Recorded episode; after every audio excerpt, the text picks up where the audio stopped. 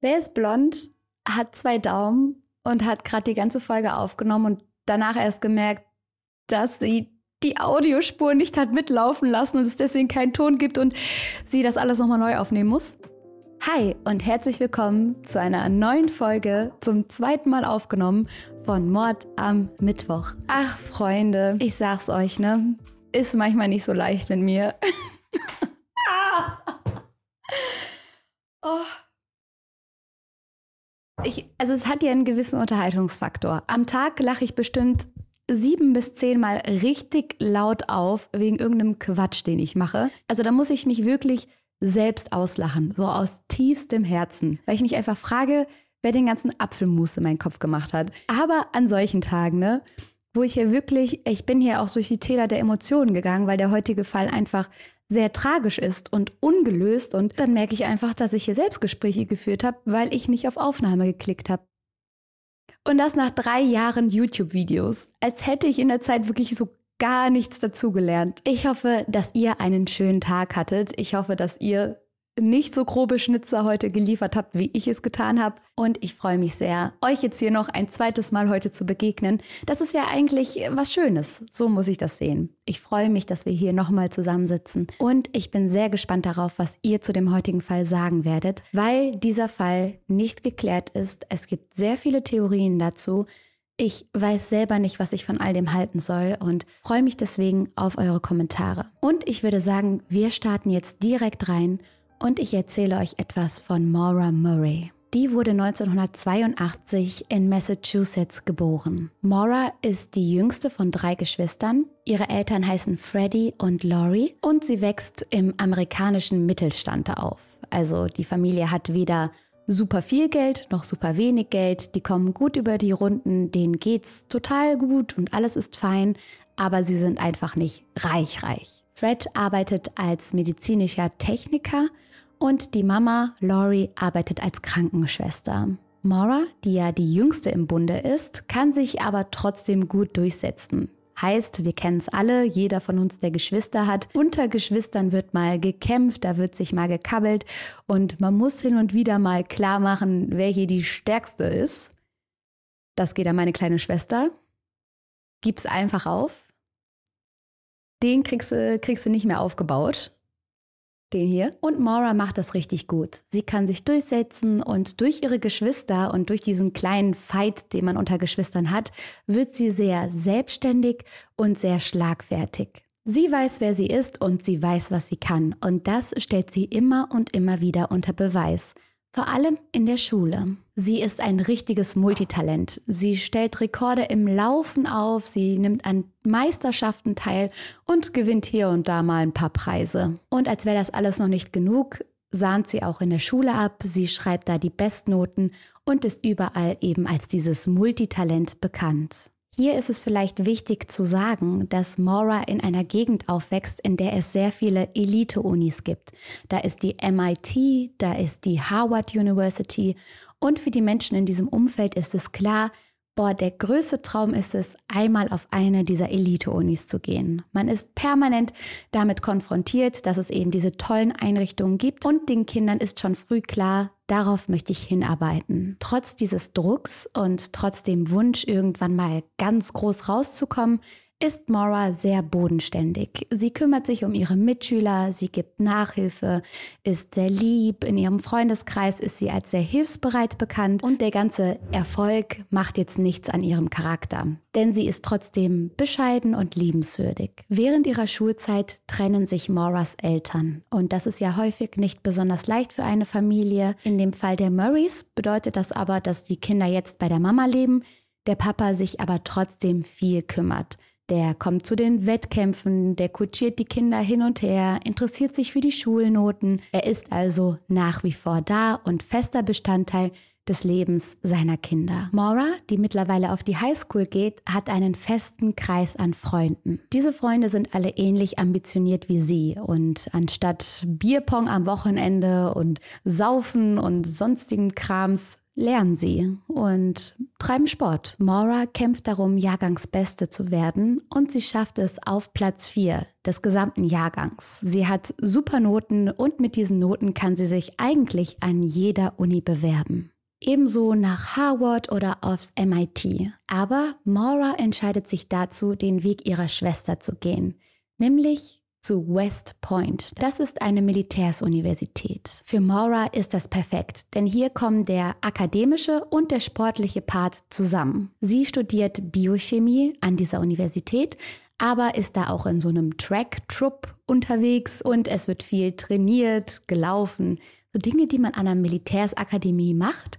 Ich kann mir das jetzt nur so aus Filmen vorstellen, ne, dass man da so auf dem Boden kriecht und Schießtraining macht und sowas. So Ami Geschichten halt. Das macht Maura und ihr scheint es richtig gut zu gefallen. Generell mussten sich ihre Eltern nie Gedanken um das Wunderkind machen. Doch dann kommt es plötzlich zu einem seltsamen Zwischenfall. Maura klaut Make-up für 5 Dollar. Dieses Make-up klaut sie nicht in irgendeinem Laden, sondern in einem Laden ihrer Akademie. In Amerika sind diese Campusse von den Universitäten ja wie ein eigenes Dorf, es gibt Fitnessstudios, es gibt Läden, es gibt Wohnheime und sie klaut eben auf dem Campus ihrer eigenen Universität. Und das Ganze ist ja auch noch eine militärische Einrichtung, da ist Disziplin richtig wichtig und ihr droht deswegen ein Uni-Verweis. Das Ganze wirft jetzt viele Fragen auf. Warum hat sie das getan? Die Familie hat genug Geld.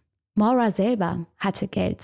Make-up für 5 Euro, das war kein Problem für sie. Manche vermuten, dass es Maura auf dieser Militärsuniversität gar nicht so gut gefallen hat, dass sie einen Rauswurf provozieren wollte, ihren Eltern aber nicht gestehen wollte, dass es an der Uni lag, dass sie einen anderen, fadenscheinigen Grund dafür gesucht hat, die Uni zu verlassen. Dann gibt es natürlich auch noch Symptome wie Kleptomanie. Das beschreibt es, wenn man aus einem Impuls heraus immer wieder klauen muss. Man fühlt sich praktisch dazu gezwungen, diesem Trieb nachzugehen. Und ich plaudere jetzt ein bisschen aus dem Nähkästchen. Wenn ich irgendwie mal dazu befragt werden sollte oder jemand die Polizei ruft, dann werde ich alles leugnen und dann habe ich nie etwas gesagt und alles, was ich jetzt erzähle, ist frei erfunden. Aber ich habe tatsächlich eine Bekannte, die unter Kleptomanie leidet. Und ihr geht es richtig schlecht damit, weil sie immer wieder den Drang verspürt, Sachen mitgehen zu lassen. Das ist wie so ein Zwang bei ihr. Sie macht das nur in Läden, also nicht bei Privatpersonen. Und sie klaut auch nur Sachen wie Kaugummis oder sowas,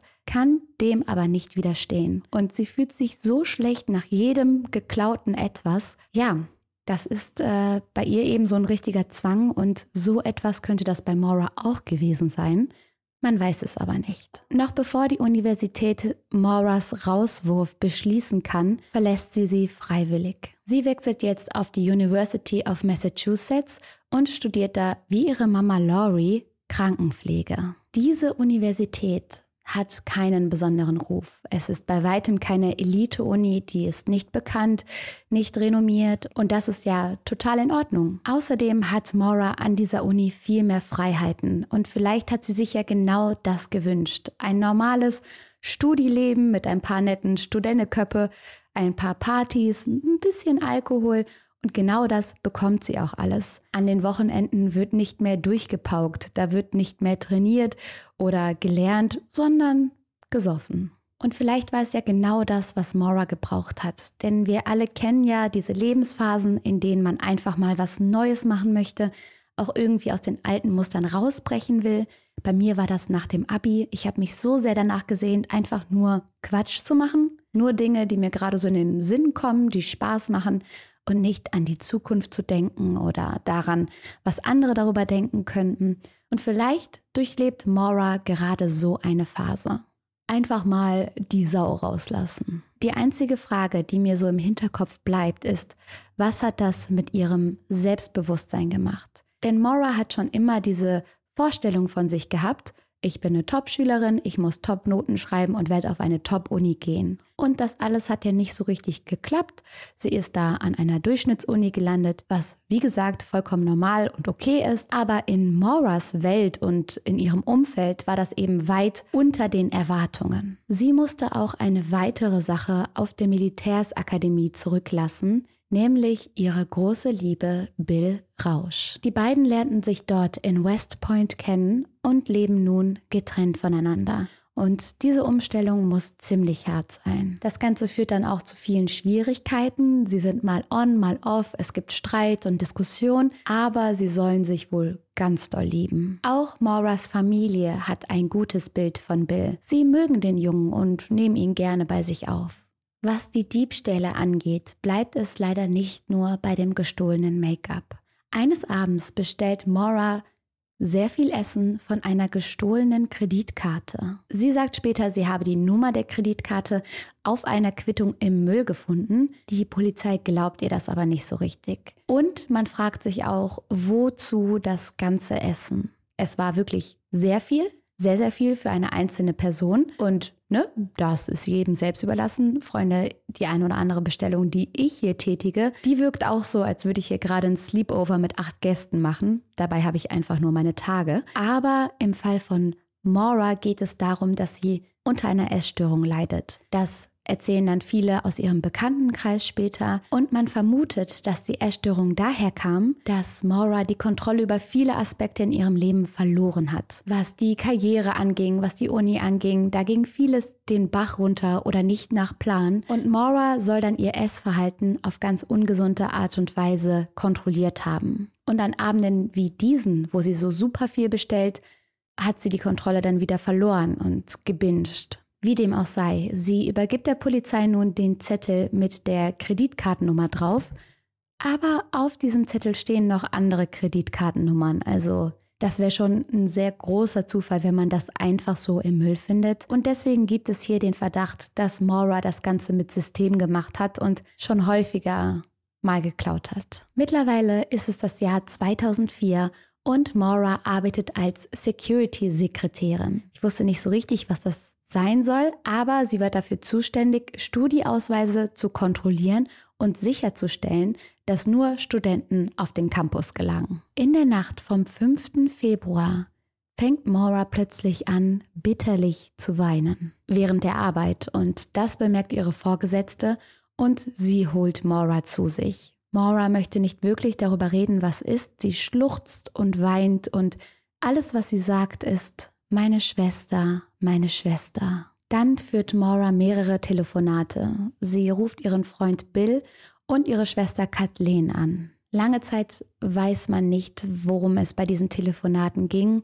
Mittlerweile hat man aber herausgefunden, dass Kathleen eine trockene Alkoholikerin ist und sie im Telefonat mit Maura zugegeben hat, dass sie wieder getrunken hat. Und das könnte Maura dermaßen aus der Bahn geworfen haben, weil das für sie natürlich eine erschreckende Nachricht ist. Sie denkt, ihre Schwester ist da auf einem guten Weg und auf einmal wird sie wieder rückfällig und ja, das kann einen schon wirklich sehr traurig machen. Aber ob das jetzt der Grund dafür war, dass Maura so sehr zusammengebrochen ist, dass sie ihre Arbeit an dem Tag beenden musste, das weiß man nicht. Am Wochenende bekommt Maura Besuch von ihrem Papa Fred. Er möchte seiner Tochter ein neues Auto spendieren. Sie fährt zu dem Zeitpunkt einen schwarzen Saturn und der hat schon bessere Tage gesehen. Für diesen Autokauf hebt Fred dann 4000 Dollar ab, aber sie finden noch kein besonderes Auto, sie haben sich da noch in keinen Wagen verliebt und deswegen wird das Ganze erstmal vertagt. Abends gehen Vater und Tochter dann essen und noch eine Freundin von Maura kommt mit. Die heißt Kate. Die drei haben eine gute Zeit und irgendwann wirft Kate dann eine Party in den Raum.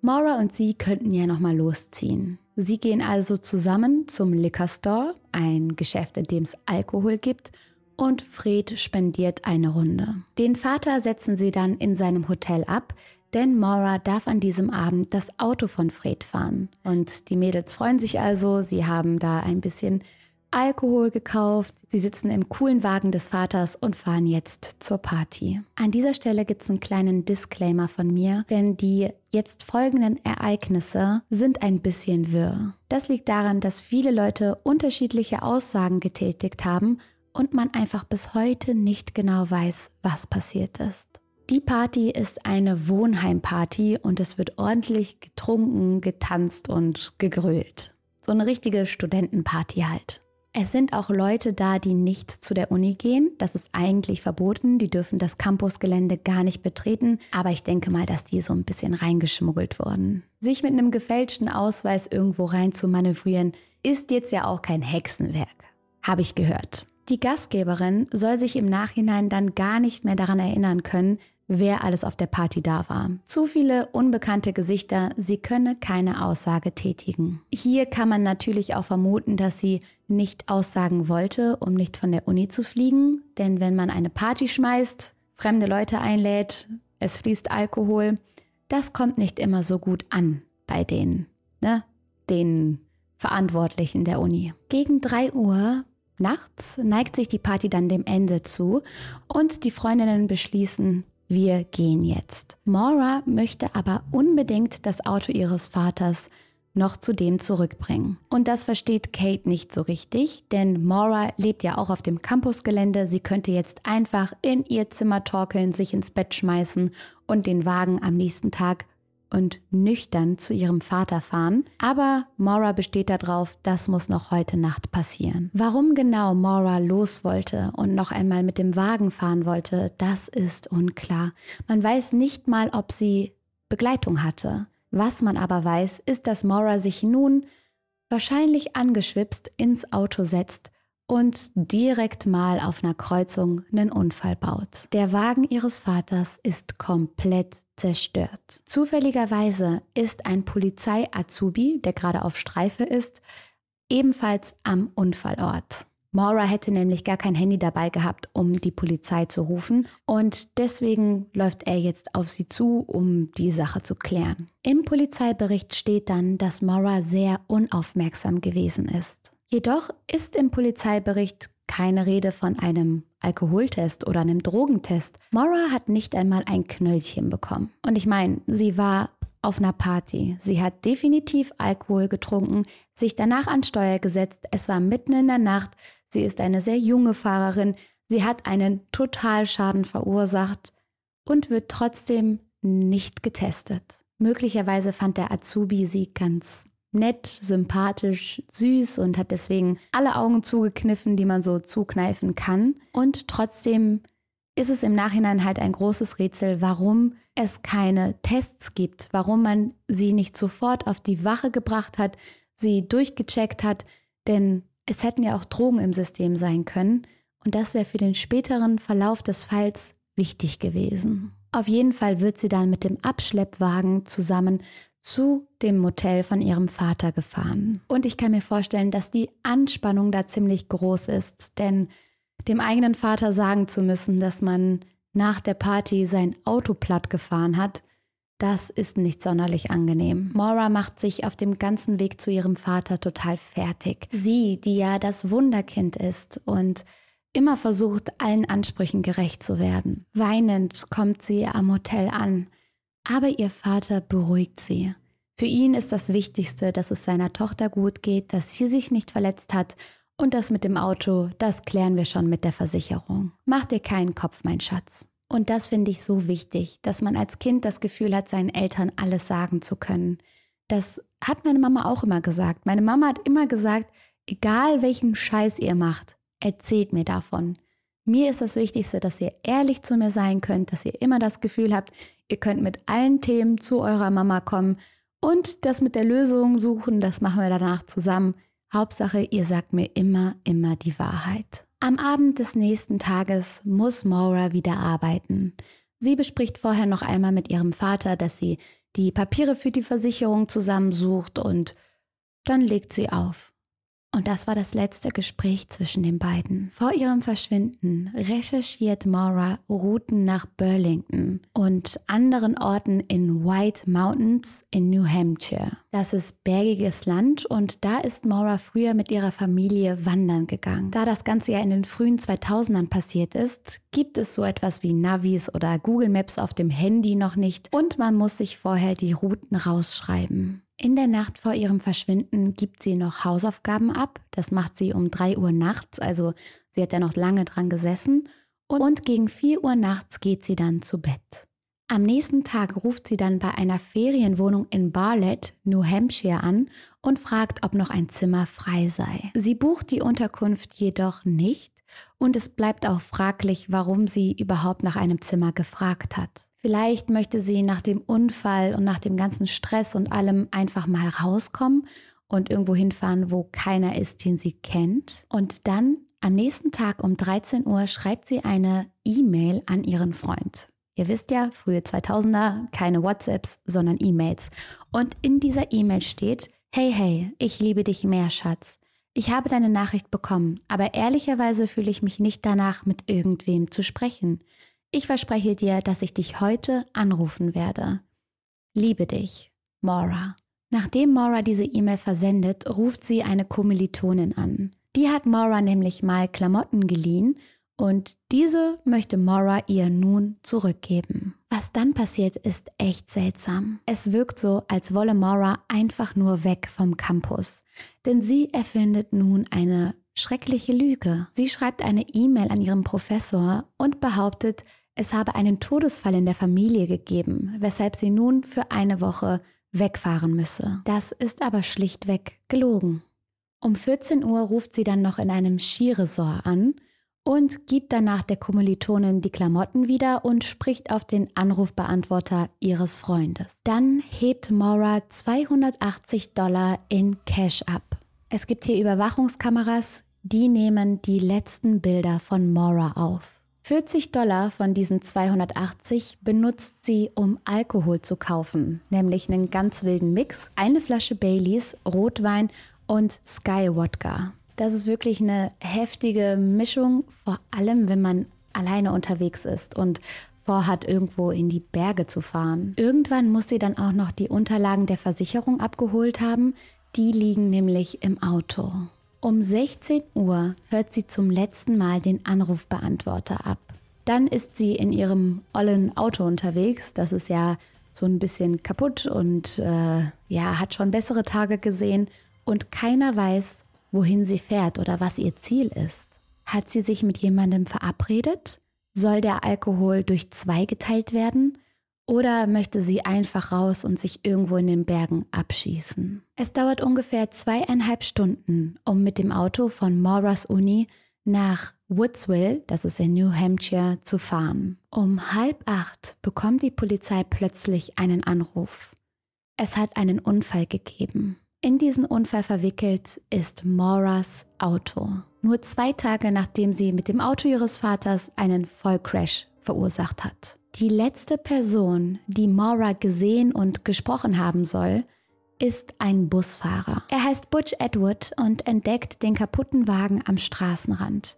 Er läuft auf den schwarzen Saturn zu und in ihm sitzt Maura. Maura scheint nicht zu bluten und keine Verletzungen zu haben, aber sie zittert und steht unter Schock. Der Busfahrer möchte nun die Polizei oder einen Krankenwagen rufen, aber Maura bettelt ihn an, das nicht zu tun. Um ihn zu beruhigen, behauptet sie, sie habe schon die amerikanische Version vom ADAC gerufen. Das scheint aber eine Lüge zu sein, denn an diesem Ort, an dem sie sich befinden, gibt es keinen Empfang. Sie kann also niemanden kontaktiert haben. Der Busfahrer tut nun so, als würde er Moras Anweisungen folgen und er fährt nach Hause. Dort ruft er aber sofort die Polizei an. Ein paar Worte zu Woodsville, also dem Ort, an dem Mora da gestrandet ist. Es ist ein kleiner Ort, hier leben um die 1500 Einwohner, aber die Straße, an der Mora nun mit ihrem kaputten Wagen steht, ist ordentlich befahren. Wenig später kommt die Polizei dann am Unfallort an. Sie entdecken den schwarzen Wagen schon von weitem. Doch als sie näher ranfahren, merken sie, dass niemand drin sitzt. Ein weiteres seltsames Detail ist, dass es an dem Tag ordentlich geschneit hat. Alles ist schneebedeckt in Woodsville, jedoch gibt es keine Fußspuren, die in irgendeine Richtung vom Wagen weglaufen. Sprich, der Wagen steht dort und keine Spur im wahrsten Sinne des Wortes von Maura. Viele Fragen kommen auf. Ist sie weggerannt vor der Polizei? Warum gibt es keine Fußstapfen im Schnee? Ist sie vielleicht in ein anderes Auto eingestiegen? Hat sie jemanden erkannt und ist mit der Person weggegangen? Zwischen dem Gespräch zwischen Maura und dem Busfahrer und dem Eintreffen der Polizei sind nur wenige Minuten vergangen. Und trotzdem scheint sie vom Erdboden verschluckt worden zu sein. Die Polizei beginnt damit, die Straßen abzusuchen. Der Busfahrer hilft dabei. In einer öffentlichen Fahndung wird schon bald nach Maura gesucht. Die Polizei sagt, sie seien sieben Minuten nach dem Telefonat mit dem Busfahrer eingetroffen.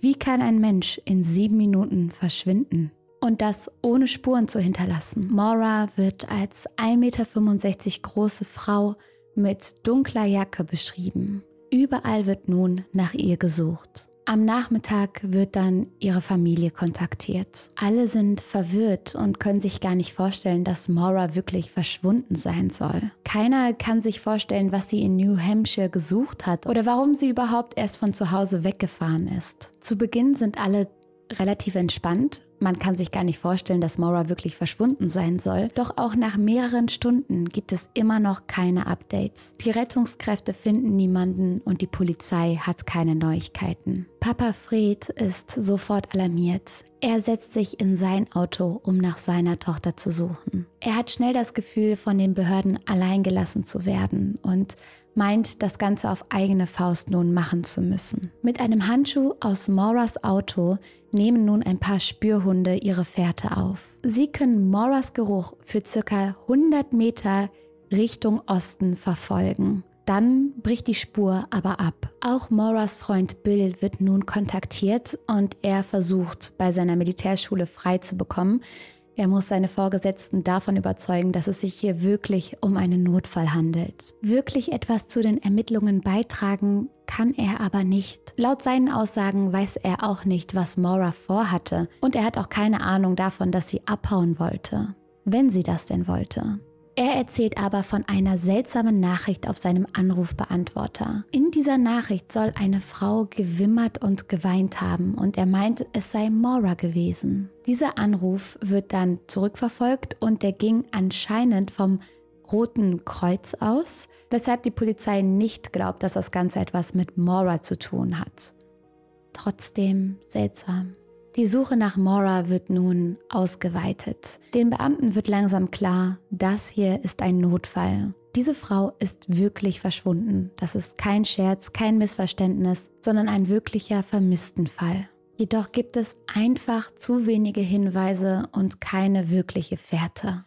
Und wie gesagt, ist leider bis heute unklar, was wirklich passiert ist. Die Polizei fragt sich, hat es Zeugen gegeben? Denn bevor die Beamten am Unfallort eingetroffen sind, hat es ja bereits mehrere Autos und Menschen gegeben, die am Unfallort vorbeigelaufen oder vorbeigefahren sind. Haben die vielleicht etwas gesehen? Eine Zeugin behauptet, schon Polizisten am Auto von Maura gesehen zu haben, bevor die Polizisten, die später im Fall erwähnt werden, angekommen sind. Das kann aber nie verifiziert oder wirklich abgestritten werden. Eine andere Zeugin erzählt, dass sie eine junge Frau den Highway habe hochlaufen sehen.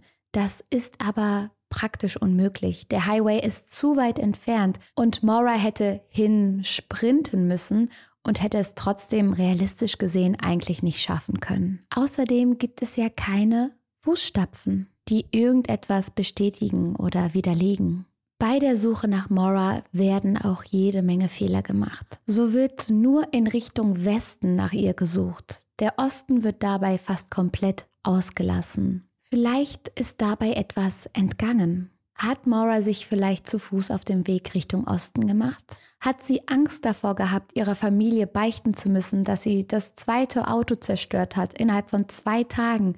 Und ist sie deswegen abgehauen? Aber wo ist sie dann hin? Und wie konnte sie innerhalb von wenigen Minuten spurlos verschwinden? Einige vermuten, dass es sich vielleicht um einen Unfall gehandelt hat, dass sie vor der Polizei weggerannt ist, um keine Konsequenzen zu bekommen, keinen Ärger zu bekommen und dass sie sich dann vielleicht in einem Waldstück verirrt hat oder sich verletzt hat und in der Kälte erfroren ist. Manche vermuten, Moras Körper würde irgendwo in den dichten Wäldern von New Hampshire liegen. Aber er wurde bis heute, also seit fast 20 Jahren, nicht gefunden. Für andere ist klar, Maura wollte ihr Leben beenden. In der Zeit vor ihrem Verschwinden weint sie viel und scheint so, als würde sie manche Dinge hinter sich lassen wollen. So gibt sie ja zum Beispiel die geliehenen Klamotten ihrer Kommilitonen zurück. Außerdem waren in ihrem Zimmer viele Sachen bereits in Kartons verpackt. Entweder hat sie sie nicht ausgepackt oder eingepackt, um ein neues Kapitel zu beginnen oder um die Sachen schon mal wegzuräumen. Der ganze Alkohol könnte auch für diese Theorie sprechen. Vielleicht wollte sie sich komplett abschießen und dann einen Unfall bauen und sich das Leben nehmen. Der Alkohol war aber nicht das Einzige, was in ihrem Auto lag. Unter anderem wurden die Unterlagen für die Versicherung, Laufschuhe, Bücher für die Uni und die Antibabypille gefunden. Würde sie diese Sachen mitnehmen, wenn sie vorhatte, sich das Leben zu nehmen? Warum sollte sie dann die Dinge mit der Versicherung noch klären? Wozu die Antibabypille nehmen, wenn man eh das Leben beenden möchte? Außerdem hat sie sich telefonisch ja nach Unterkünften erkundigt. Auf der anderen Seite hatte sie kein Übernachtungszeug dabei. Nichts von den Sachen, die man braucht, um irgendwo unterzukommen, zu bleiben, zu übernachten. Der Saturn, also das Auto, hatte eine kaputte Windschutzscheibe und die Airbags waren aufgegangen. Überall waren Spritzer von Rotwein, also hatte Maura höchstwahrscheinlich wieder getrunken. Einige Sachen findet man aber weder im Auto noch in Mauras Zimmer im Wohnheim, wie zum Beispiel ihr Handy, einige der Flaschen Alkohol, die sie gekauft hatte, und ihre Kreditkarten. Mauras Familie glaubt, das Ganze sei ein Verbrechen gewesen. Fred vermutet, dass Maura in der falschen Sekunde der falschen Person vertraut hat und vielleicht in einen fremden Wagen eingestiegen ist. Das könnte auch erklären, warum die Spürhunde nur so 100 Meter lang Mauras Spur verfolgen können und warum diese dann plötzlich abbricht. Das könnte dafür sprechen, dass sie an diesem Punkt in ein Auto eingestiegen ist. Vielleicht wurde sie entführt. Möglicherweise hat jemand ihre Notlage erkannt und sie für sich ausgenutzt. Leider gibt es auch in diesem Fall, wie so häufig, Trittbrettfahrer, Menschen, die sich als Täter ausgeben, um sich mit einem grausamen Mord zu brüsten. So kommt zum Beispiel einmal ein Kollege von Fred auf ihn zu. Das Ganze ist im Jahr 2004 und dieser Kollege gibt Fred nun ein rostiges Messer. Er behauptet, sein Bruder habe Maura getötet und dieses Messer soll die Tatwaffe gewesen sein. Tatsächlich nehmen Spürhunde dann Jahre später einen Kadavergeruch auf. Und dieser Geruch führt in ein Haus. Das Haus dieses Bruders. Man findet in dem Haus auch sehr viel Blut, jedoch kann diese DNA niemandem zugeordnet werden. Mauras Familie hat zu dieser Zeit große Hoffnung, dass das Rätsel nun endlich gelöst werden würde, aber die Spur verläuft sich ins Nichts. Es scheint so, als habe Maura mit dem, was in diesem Haus passiert ist, nichts zu tun gehabt. Zwischendurch gerät auch Mauras Freund Bill Rausch in Verdacht. Die beiden hatten ja eine holprige Beziehung miteinander. Es war ein einziges On und Off. Bill streitet aber ab, Maura jemals etwas getan zu haben. Ein kleiner Side-Fact an der Stelle. Bill Rausch wurde ein paar Jahre später, 2011, wegen sexueller Belästigung verurteilt. Er lockte eine Frau in einen Konferenzraum, schob sie gegen einen Tisch, um sich dann an ihrem Hintern zu reiben. Das ist natürlich kein Beweis dafür, dass er Maura auch etwas angetan hat, aber in diesem Kontext wird das häufig erwähnt, weil auch der Spur Bill Rausch nicht so wirklich nachgegangen wurde. Ebenso wie vielen anderen Spuren. Da sind große Bereiche in New Hampshire, die nie nach Maura abgesucht wurden. Verschiedene Zeugenaussagen, denen nicht nachgegangen wurde. Ungeklärtheiten und Widersprüche, die einfach so hingenommen wurden. Mauras Familie fühlt sich nach wie vor von den Ermittlern im Stich gelassen. Jeden Tag leben sie mit den ungeklärten Fragen und trotzdem mit der Hoffnung, dass irgendwann das Rätsel um ihre Tochter und das seltsame Verschwinden im Schnee aufgeklärt werden kann. Ich kann mir gar nicht vorstellen, wie schrecklich es sein muss, all diese Fragen im Kopf zu haben und damit jeden Morgen aufzuwachen und jeden Abend schlafen zu gehen. Bis heute weiß man nicht, was Maura passiert ist viele Details, die so gruselig und erschreckend sind, wie zum Beispiel der weinende Anruf, den Bilder bekommen hat, oder dass es keine Spuren im Schnee gegeben hat. Warum hat Maura den ganzen Alkohol gekauft? Warum war sie in New Hampshire unterwegs? Warum haben die Spürhunde nur eine gewisse Zeit lang etwas gerochen und dann plötzlich nicht mehr? Und wie kann in der heutigen Zeit eine Frau einfach so komplett verschwinden? ohne dass man danach ihren Körper findet, eine mögliche Spur oder einen möglichen Täter. Fragen über Fragen, die mich die letzten Tage beschäftigt haben und ich bin so gespannt, was ihr zu all dem denkt. Schreibt's mir gerne in die Kommentare. Vielleicht habt ihr ja noch von anderen Theorien gehört und ich drücke euch fester. Ich wünsche euch einen schönen Abend und wir hören uns beim nächsten Mal. Tschüss.